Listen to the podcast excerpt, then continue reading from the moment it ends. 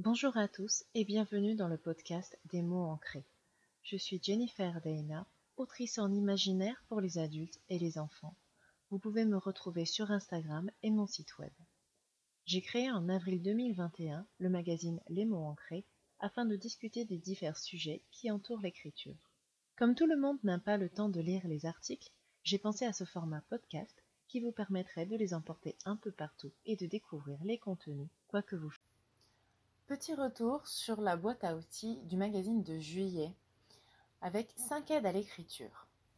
Lorsque l'on écrit, on a parfois besoin d'un petit coup de pouce pour s'organiser et se repérer dans le fouillis de notes qu'on laisse derrière nous. Chacun sa méthode. La plus populaire? Sans doute celle des carnets. Cependant, il arrive qu'on se retrouve accidentellement sans carnet, et là, c'est le drame. Il y a aussi les catastrophes provoquées par le crash d'un ordinateur ou d'un disque dur conduisant à une perte massive de données et surtout la dernière version de votre manuscrit corrigé ou non. Imaginez un auteur en train de hurler tout son sou ou encore rouler en position fétale sous son bureau suite à ce traumatisme et vous obtiendrez à peu près le tableau. Reste ce moment où l'on s'arrache les cheveux en traquant les fautes, les tournures étranges, inversions de mots et répétitions à travers les pages. À cet instant, Nul doute que vous aimeriez avoir un coup de pouce. Enfin, vous avez gribouillé le visage de votre personnage sur un coin de papier, mais très franchement, ça ressemble au dessin de votre petite cousine qui est en maternelle et n'est clairement pas la prochaine Charlie Bowater. Pas de souci, on a la solution qui ne vous ruinera pas.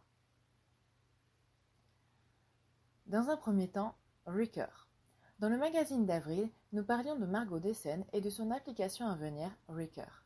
Il faut savoir que la campagne Ulule permettait d'obtenir un prototype Excel de l'application et que par la suite, devant l'engouement des utilisateurs, Margot l'a rendu disponible hors campagne.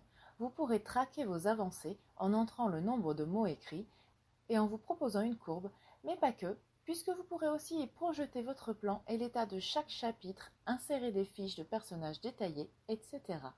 Il existe également la possibilité de se fixer des challenges sur plusieurs jours avec un nombre de mots selon vos besoins.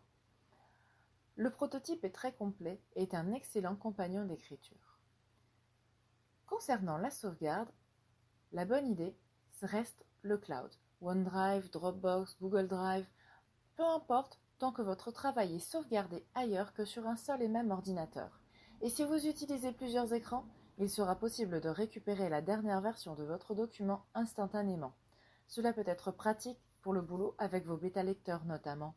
Pour les notes, il y a Evernote. Portatif, il peut s'installer sur Mac, sur PC et vos téléphones, vous suivant ainsi partout.